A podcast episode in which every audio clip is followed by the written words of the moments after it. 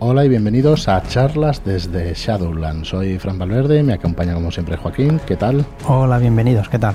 Y también nos acompaña Marlo. ¿Qué tal? Muy buenas. Hola, ¿qué tal? ¿Cómo estamos? Muy bien. Bien. Muy bien. Bueno, pues hoy vamos a tener, acabamos la semana pasada, no la anterior, de repasar el sistema de Cthulhu de 100. Y hoy vamos a empezar con el sistema Show. Sabéis que vamos a editar eso terroristas, la línea, toda la línea de lo que salió en inglés, más alguna cosa que vamos a, producir aquí en, España con autores nacionales. Entre ellas una campaña de Álvaro Loman. Y vamos a ir repasando poco a poco lo que son las reglas de Goom Show. Vamos a ir, eh, va a salir editado el mes que viene. Eh, eso terroristas. El 16 de octubre es nuestra intención que salga la preventa. Y antes de entrar en detalles de todo esto de esos terroristas, del sistema Gunshow, recordaros que tenemos en preventa Guamache de Sirio Sesenra.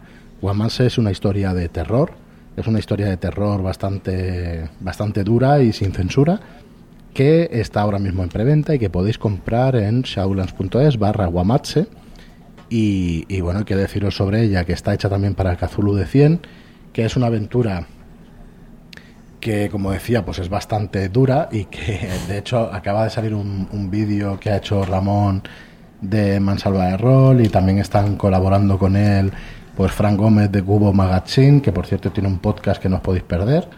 Eh, y bueno, hay más gente pues que va, que va a prestar su, su voz a las líneas que hizo, a los escritos que hizo, los relatos que hizo Sirio eh, sobre todos los personajes de, de Guamache. Hizo una serie de, de, relatos que estuvimos nosotros en el, bueno, los colgamos en el blog y que los mandamos por mail y ahora pues los han teatralizado, no sé cómo se dice ahora, no me sale. Eh, la verdad es que los han dramatizado, ¿no? Y los han colgado en, en YouTube y la verdad es que está chulísimo. ¿vale? Podéis ver esos, esos vídeos que la verdad es que están quedando muy chulos, muy evocadores.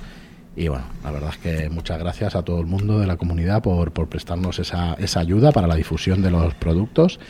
Y eso. A ver, encontráis además de Guamache, encontráis dos aventuras, de, dos aventuras en la preventa de Códice Grupo Creativo. Una de ellas es Operación Olterra, que está hecha con el sistema Savage Wall y que eh, es para, bueno, cuatro jugadores más el máster y que tiene 44 páginas y está hecha en un formato de A4, ¿vale? El precio son 12.95 y luego tenemos otra aventura, Hogar, lejos del hogar, que también son 12.95, son 48 páginas, el formato es el mismo que el de Fate, ¿vale? Para que lo sepáis que los formatos son distintos y que está escrita por Ismael Díaz Acaluga. Y en conjunto tenemos un pack para que lo podáis comprar de oferta a 44,95 las tres cosas, ¿vale? Así que ahorráis, yo diría que unos 10 euros, 10 o 12. Y el transporte también lo tenéis gratuito, así que vale muchísimo la pena que cojáis el pack, pero si no, los productos por separado también los encontráis en nuestra tienda, ¿vale? Y bueno, de preventa poco más, la verdad es que estamos muy contentos de cómo funcionan los productos, de, la acogida del mercado. Ahora sale esta semana, eh, sale Vástagos de Subniguraz a tiendas, lo podéis ir a comprar a tiendas físicas y la semana que viene saldrán La Bestia no debe nacer y saldrá Carpino, el siniestro pueblo de Carpino, a tiendas. Así que bueno, eh, deseando ya que llegue, deseando ver cómo funcionan estos productos en tienda. Eh, no sé, a ver, ya nos iréis diciendo, ya nos iréis escribiendo. Tenemos un mail además, info.shadowlands.es, para que nos podáis contar lo que queráis. Y tenemos un canal de Telegram que es charlas desde Shadowlands. Nos buscáis en Telegram y si queréis una comunidad de roleros muy activos que hacen partidas, eh, pues iba a decir cada día, no, cada día no, pero vamos, que hacen muchísimas partidas. Dentro de poco. Pues sí, porque la verdad es que va este, creciendo. A este ritmo, la verdad es que dentro de poco tendremos sesiones todos los días, lo cual está genial.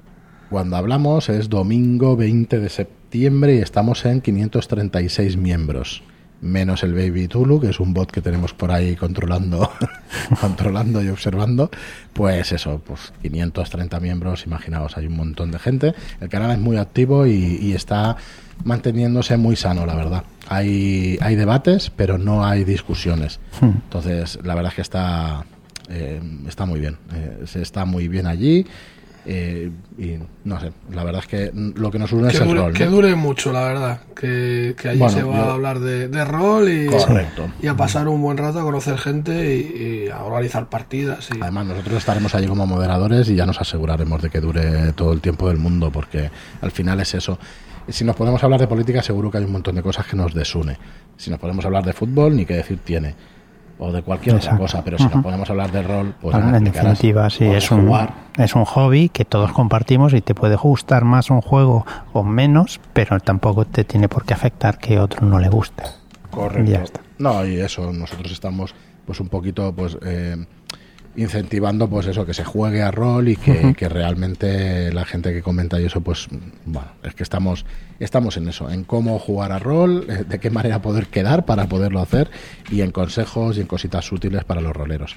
Bueno, pues después de toda esta introducción larga, si queréis, vamos a empezar hablando un poco de esoterroristas, pero no del juego en sí. Vamos a repasar lo que es el sistema. Solamente deciros que en Esoterroristas pues eh, podréis llevar a los últimos defensores de la realidad. En Esoterroristas vais a ser investigadores de élite que combaten las conspiraciones de esoterroristas, que es una organización de terroristas arcanos que pretenden desgarrar el tejido de la realidad y dejar entrar a los monstruos que existen más allá. ¿vale? Poco más os voy a explicar de la ambientación porque ya no ya tendremos tiempo. De hecho, estas semanas vamos a liberar una serie de artículos que nos escribió Álvaro Loman, que tenemos seis artículos y, antes de la preventa pues vais a poder leerlos en el blog, donde pues desgrana cositas sobre Show, cosas eh, de cómo se hizo el sistema y cosas así. Vale, entonces, eh, ¿qué deciros? Vamos a empezar con las reglas de Show y lo primero que tengo que decir es que a diferencia de otros juegos de rol de investigación, el sistema de reglas Show, ¿vale? que se usa en esoterroristas, Robin Delaus lo tenía bien claro. Quería un sistema para asegurar que no hubiera tiradas fallidas para que paralizaran la historia. Él dice que revoluciona los sistemas de investigación y todo esto. Yo, si os parece, en principio no vamos a entrar a ese debate, lo podemos tener después, pero vamos a empezar a, a desgranar un poco el libro con el sistema de esoterroristas. Entonces, el sistema de esoterroristas comienza, o el libro de esoterroristas comienza explicándonos cómo hacer la hoja de personajes. Para crear la hoja de personaje, exacto. Con lo cual está dirigido a jugadores. Esto se puede leer por parte de los jugadores sin problema. Decir que los personajes tienen eh, un concepto de eh, investigador, ¿vale? Entonces, tendremos varias habilidades, dos tipos de habilidades, unas que serán las de investigación y otras que serán las generales, ¿vale? Yo, un segundito, solo decir que en, esos terroristas eh, se hacen los personajes en tres pasos súper sencillos. eso sí. Primero, se elige un concepto de personaje. Después, se deciden las habilidades de investigación, ¿vale? Y para acabar se cogen las habilidades generales. Son tres pasos y la verdad es que hacerte una ficha de terroristas es súper sencillo. Si, la, si controlas el sistema, mejor dicho, si conoces las habilidades, en cinco minutos las has hecho. Sí, y sin ninguna tirada. Habría que decir también que lo que son los que son miembros de la, de la Ordo, ¿no? o sea, los jugadores, eh, tienen profesiones eh, de base que, que, a lo mejor no están intrínsecamente relacionadas con la investigación puramente. Puede ser eh, una persona que, yo qué sé, por tiene un oficio mundano, pero tiene otras cualidades también, ¿no? Entonces, a lo mejor es también un punto interesante. ¿no? no es que sean agentes gubernamentales al uso. No, son agentes de la Ordo. Agentes de la Ordo es una organización que se encarga pues de de esos eventos esos terroristas, de terroristas arcanos, de controlar pues esas eh, esos atentados, ¿no? Esos terroristas. A mí a mí me recuerda mucho a mm, ese concepto de espía que es captado para que para que luche por una facción, ¿no? Pues es un poco eh, el rollo, o sea, que, que son, son gente que es captada por la Ordo para, para ayudarles en, su labor, ya sea porque a lo mejor han sido, eh, han visto algún suceso y han sido testigos y bueno, no van a eliminar a todo el que haya visto algo, ¿no? Entonces, eh, a lo mejor es una forma, pues eso, de, mira, está pasando esto, ayúdanos a acabar con ello, tal. No sé, hay diferentes eh, argumentaciones para ello, pero el concepto me parece que, va bastante ligado en ese sentido, ¿sabes? A gente que es captada para, para desempeñar esas labores. Sí, de hecho, bueno, en una de las partidas que hemos hecho de, de prueba, de testeo de, de, la campaña de Loman, pues, por ejemplo, el personaje era un fotógrafo, o sea, puede haber de todo tipo, un historiador puede ser, o sea, eh, al final, pues no tiene nada que ver tu profesión con después pues tu faceta ¿no? como, como investigador. Bueno, eh, hay una serie de, de cambios en esta segunda edición de Soterroristas que, que es estación base. Estación base, Station Duty en inglés, lo hemos traducido como estación base, no tiene una traducción directa, pero es un apartado en el, en el libro básico de Soterroristas que te define, o sea, te, da herramientas para que tú mismo puedas hacer un pueblo, una localización enorme con la que puedas hacerte una campaña para esos terroristas. Entonces, en los personajes puede haber habilidades propias de estación base y en la sección de personajes del capítulo del libro, pues vas a tener la guía para saber qué habilidades puedes encontrar en esta estación base, ¿no? que es un módulo completamente nuevo que nos salió en la primera edición de Soterroristas y que es bastante interesante. De hecho, la campaña de, de Loman, de Álvaro Loman, está basada precisamente en esta estación base. Bueno, qué deciros de eh, las reglas del sistema Gunshow. Lo que hace es definir a los personajes por lo que pueden lograr en un escenario de investigación. Mm, las habilidades son súper abiertas cuando, cuando hablamos de detección de mentiras, por ejemplo, de detectar mentiras, eh, engloba bastantes cosas. Las vamos a ir repasando cuando tratemos las habilidades, ¿vale? ya veréis que son conceptos bastante amplios y que el máster va a tener que, decidir en todo momento si una de las cosas que quiere hacer el, el personaje pues la puede lograr o no la puede lograr o se tiene que gastar puntos o no gastar puntos, ¿vale? Estos conceptos de gasto de puntos casi que los vamos a tratar al principio de todo porque hay un concepto muy importante que tenemos que saber. En la ficha de personaje vamos a tener un valor de puntuación y una reserva de puntos. Cuando hablamos de las habilidades, en este juego no tenemos características. La primera peculiaridad de este sistema Gunshow es que no hay características y como decía Joaquín, no hay que hacer ninguna no hay que hacer tiradas de dados. Correcto, para hacerte tu personaje no necesitas tirada de dados. ¿Vale?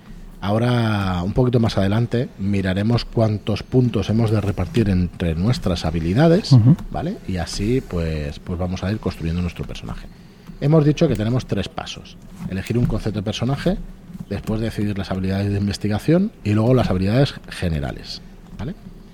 Entonces, en todas las habilidades, sean de investigación o generales, hemos de tener un valor de puntuación base y luego vamos a tener ese valor de puntuación en una reserva de puntos que podemos gastar. O sea que esas habilidades las podemos dejar a cero. Luego veremos cómo las podemos recuperar. Tenemos una puntuación fija que permanece estática en el transcurso de una sesión de juego estándar porque se puede ir ganando entre comillas experiencia sí un poquito de experiencia pero esto es al final de la, de la aventura Correcto. al final de la aventura pues creo que eran dos o tres puntitos que te puedes subir en alguna habilidad entonces, como digo, pues empezamos con unos puntos, que es tu valor en esa puntuación, y luego con ese total vamos a ir jugando durante la sesión y va a ir fluctuando esa reserva de puntos. Por ejemplo, en detección de mentiras le ponemos dos puntos y eso es el valor inicial de los puntos. Entonces nos genera una reserva de dos puntos que, que podremos gastarlos en la aventura. En cuanto esa reserva llegue a cero, no podremos seguir eh, gastando puntos para, para, detección de mentiras. Aunque sí podemos, eh, si la detección es muy sencilla, sí que podremos eh, detectarlas. Claro, tu profesión sigues pudiendo la tu habilidad sigues pudiendo, tenerla, pero no vas a ser lo hacha que serías teniendo todos los puntos. No podrás gastar puntos para buscar un poquito más allá. Correcto, puede representar cansancio de personaje y puede representar muchas otras cosas, depende de la situación. Dale, yo, yo, haciendo un poquito, eh, bueno, eh, comentarios que, le he escuchado a, decir a, Zapo, por ejemplo, que, que, le entiende bastante del sistema y eso, eh, vendría a ser tener ese punto implica que tú dominas esa, esa faceta, que no eres una persona, o sea, tener un punto implica que tú ya eres una persona ducha en, ese, en, lo que sea.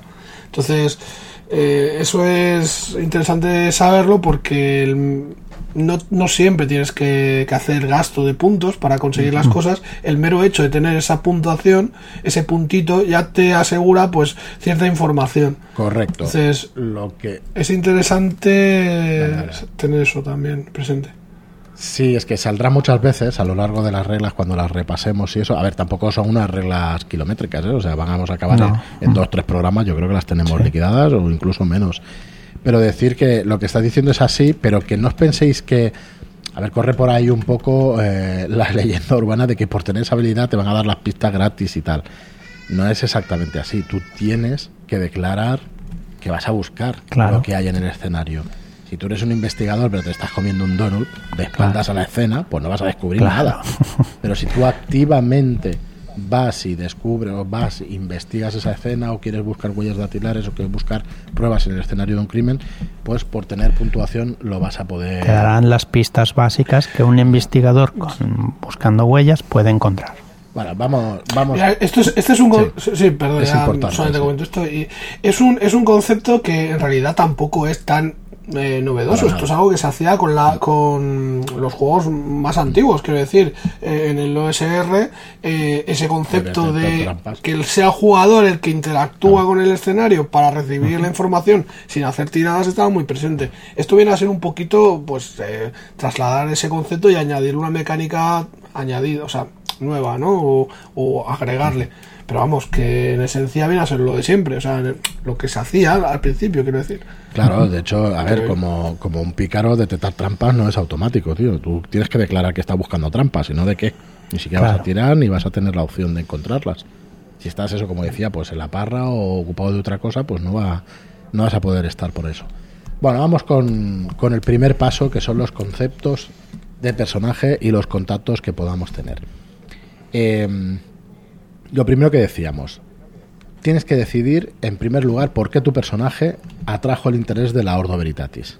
¿Vale? Mm. Ya veréis, eh, bueno, supongo que trataremos el tema, pero hay un agente verdad que es el que entra a los personajes en la Ordo y, todo esto, ¿vale? Pero tienes que decidir qué es lo que te cualifica para llevar a cabo mm, pues investigaciones que son peligrosas de lo sobrenatural, ¿vale? Puede ser un académico, como decíamos, un historiador o un bibliotecario, puede ser un policía condecorado un oficial militar retirado, mm, un personaje pues con contactos en los bajos fondos que no tiene muy claro si está fuera o dentro de la ley, ¿vale? Y em, ¿qué es lo que te habilita? Pues que tú, aunque tengas una vida más o menos normal, vas a tener una serie de habilidades que son de interés para la orden. ¿vale? Entonces, gracias a tus contactos y a tus recursos de trabajo cotidiano, ¿vale? Te van a captar para esa ordo y vas a utilizar todas esas habilidades. Mm, estás, como decía Marlock, estás como agente secreto directamente. Tienes que tener cuidado de que no te descubran. Un agente en la sombra hasta que te llaman. Correcto, os voy a explicar por qué en este caso. Claro, estáis viendo que estamos explicando las reglas de Gunshow, pero un poco imbricadas en lo que es la, temática del juego, ¿eh? la ambientación del juego. Esto es así. es que yo creo. Lo que voy a decir es que yo creo que es necesario a lo mejor hablar un poco de todo en general para ubicar a la gente porque si no va a ser un poco complicado. Claro, es que, bueno, pensad que estas reglas de Boom Show, el primer juego donde, donde salieron fue aquí, en esos terroristas. Entonces, eh, ¿por qué no te tienen que, tus vecinos no tienen que saber que eres un agente del aborto? Porque los esos terroristas a base de hacer creer a la gente que el, bueno, vamos a poner un ejemplo tonto, que el hombre del saco existe, resulta que se puede rasgar el velo, y hacer que ese hombre del saco exista. ¿Vale? Es un poco el concepto este de que la sociedad si piensa que existen los alienígenas, al final van a final aparecen, claro. Así que va por ahí la cosa. Entonces, coño, pues tienes que tener las cosas ocultas, tienes realmente que muchas veces lo que tienen que hacer los agentes es crear pruebas falsas o crear cortinas de humo para que no se vea que se ha desgarrado el tejido de la realidad, que ha pasado algo, que no se hable sobre ese monstruo, sobre ese hecho, para que no cojan incluso más fuerzas, ¿vale? Entonces el concepto es que tienes que trabajar en secreto pues para que este velo pues sea más difícil de rasgar, ¿vale? Bueno, este es el primer paso, el tema de un concepto de personaje y unos contactos. Llevamos 20 minutos, yo en un ratito mm, pararemos para que lo podáis digerir y vamos a tratar si queréis, vamos a comentar la partida del viernes y eso. Pero como decía, pues tenemos este paso 1, concepto y contactos, y tenemos en el paso 2, escoger habilidades de investigación. Bueno, aquí vamos a explicaros lo que son los puestos de construcción para que podáis construir el personaje. A ver, los escenarios en Show van a tener una serie de pruebas o una serie de... Mm, el diseño de los personajes, digamos, va a tener una serie de escenas, como todas las aventuras de rol, donde se van a tener que utilizar una serie de habilidades investigativas para hacer avanzar los escenarios. Entonces, ¿por qué explico esto antes? Porque los jugadores, según el número de jugadores que sean para cada aventura, van a tener unos puntos de construcción de investigación o van a tener otros. Si somos dos jugadores, vamos a tener 32 puntos a repartir entre nuestras habilidades de investigación. De investigación, sí. Si somos tres, eh, eh, tres personajes jugadores, vamos a tener 24. Si somos cuatro, vamos a tener 22. Y si somos más de cinco personas, cinco o más, vamos a tener 20 puntos de investigación. Entonces, los escenarios en Goom Show y en Esoterroristas tienen que estar equilibrados, deberían estar en todos los juegos, hmm. ¿vale? Con, los personajes jugadores. Eh, yo creo que el, el tiempo en que se, eh, se, escribían escenarios y que luego los personajes jugadores podían ser cualquiera, excepto quitando honrosísimas eh, excepciones como Dungeons and Dragons y juegos así, en general, hoy en día priman más los personajes pregenerados. ¿Por qué? Porque tú cuando diseñas una aventura, pues luego los personajes van a tener esas habilidades y no otras. Porque si no, el nivel de frustración, bueno, es que directamente no puedes jugar. Al principio tú conoces la aventura y tú sabes qué personajes pueden llegar a, al final de la aventura un jugador no lo sabe, no conoce la aventura y eh, intentar hacerse un personaje sin saber nada de nada. Bueno, eh, esto, no, esto nos lleva al eterno dilema, ¿no? De esos personajes que se crean para una campaña que no conoces. O sea, que, es complicado saber qué te depara la campaña o qué, qué, posición o qué, situaciones vas a afrontar. En ella, entonces. Bueno, por otro lado, si tenéis algún jugador ocasional que se mete en la campaña y que ya lleváis tres sesiones, le dais los mismos puestos de construcción que lo tienen el resto de jugadores, ¿vale? No hace falta que le deis muchas más vueltas. Luego tenemos una serie de puntos gratuitos por ser agentes de la Ordo, ¿vale? Vamos a tener conocimientos de historia y de la práctica ocultista, ¿vale? Porque son esenciales para combatir a los exoterroristas. Cada miembro de la Ordo va a recibir unos conocimientos básicos y gana un punto en ocultismo de manera gratuita. ¿Vale? Esto que lo tengáis en cuenta. Entonces, vamos a volver a explicar el tema de los puntos o de las habilidades de investigación. Los valores de puntuación, cuando alguien tiene, aunque solo sea un punto, en un valor de investigación, ¿vale?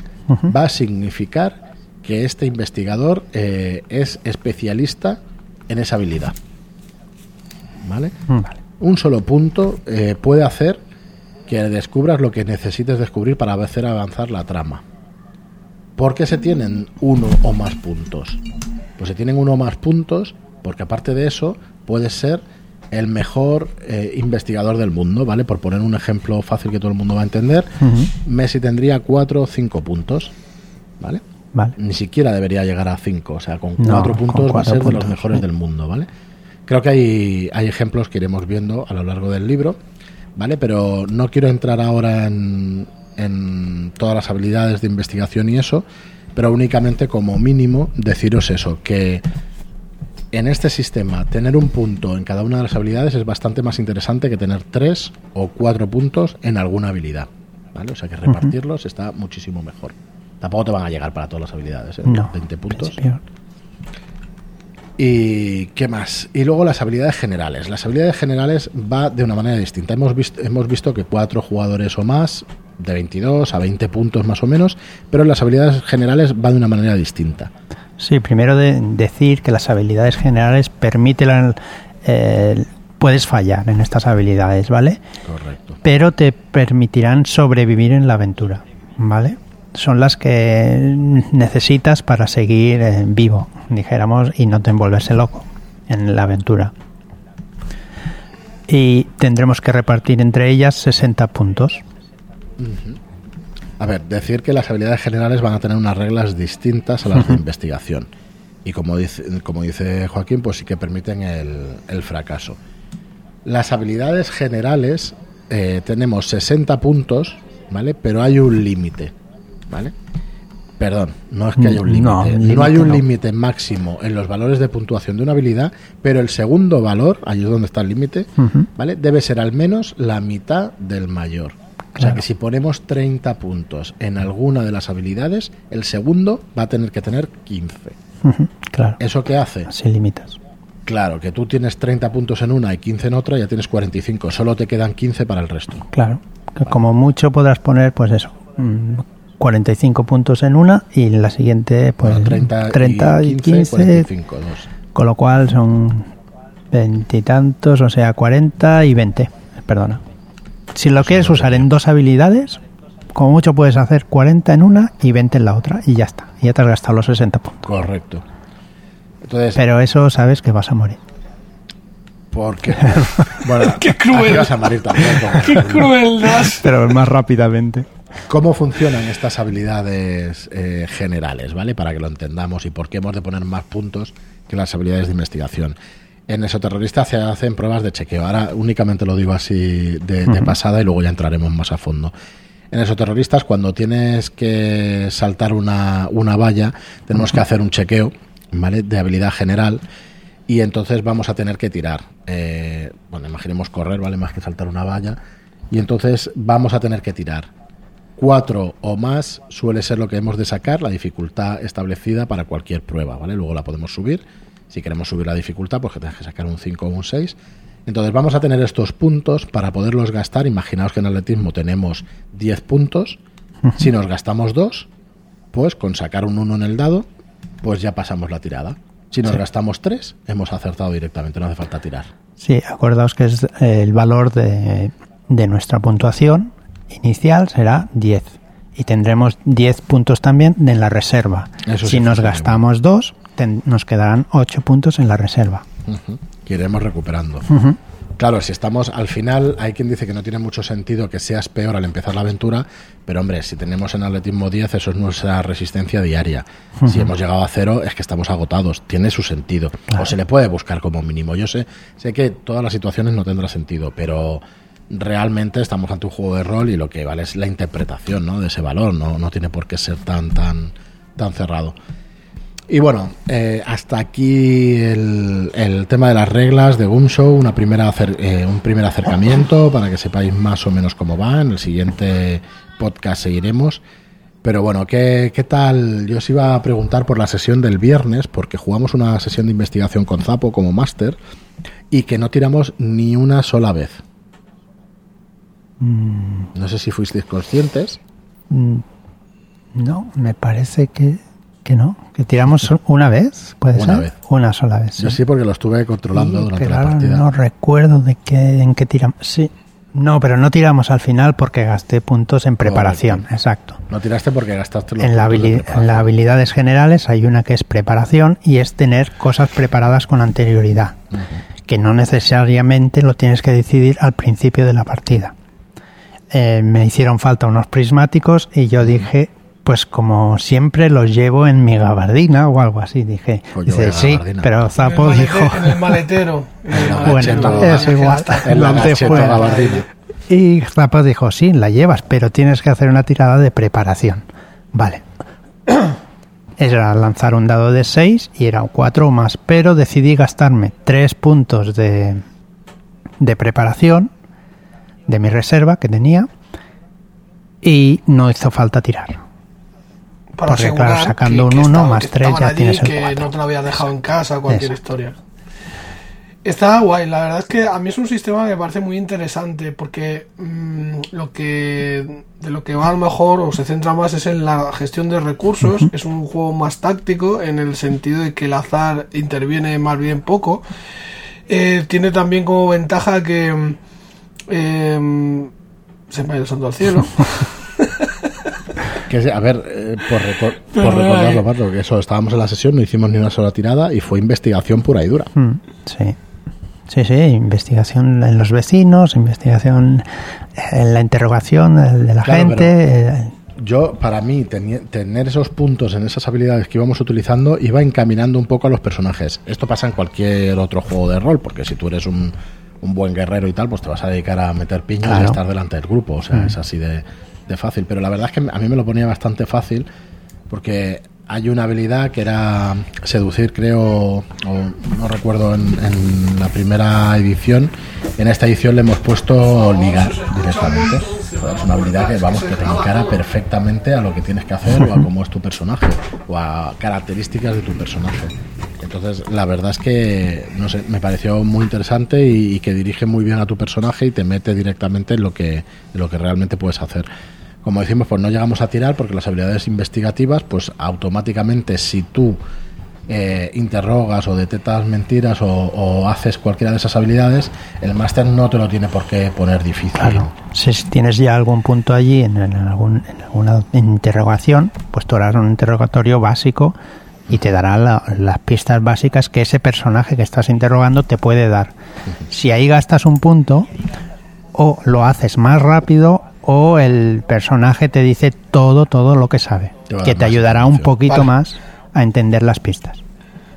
Ya me ha vuelto el salto. Te ha vuelto el santo, venga, dale, dale, dale. Ya sé de que, claro, porque era justamente un poco eh, el tema de qué hacer con las pistas, más que eh, el problema no es encontrarlas, es qué hacer Claro. con ellas, ¿no? Es donde se centra a lo mejor el, eh, un show más. Él te facilita un sistema de gestión de recursos para asegurar que tú eh, pues puedas ir descubriendo lo que te interese y luego con lo que descubres poder eh, pues eso mm, entender la trama o sacar tus conclusiones o qué haces con esas pistas que has encontrado ¿sabes? entonces creo que se centra más en ese rollo lo cual a mí me parece por lo menos que se despunta de otro estilo de juego Sí. Totalmente, totalmente. Bueno, vamos a dejar aquí el programa, que ya sabéis que nos, nos autoimponemos una restricción de media hora, de 30 minutos, para no hacernos muy pesados, porque son tres programas a la semana. Y nada, que volvemos el siguiente programa con más Gunshow. La verdad es que es un sistema que nos ha gustado mucho cuando lo hemos probado y que, y que podréis encontrar en eso terroristas pues el mes que viene. Así que muchísimas gracias a todos por estar ahí, por escucharnos, por vuestras reseñas de 5 estrellas en, iTunes y por vuestros me gusta y comentarios en iBox. Gracias y hasta el próximo programa. Muchas gracias y hasta la próxima. adiós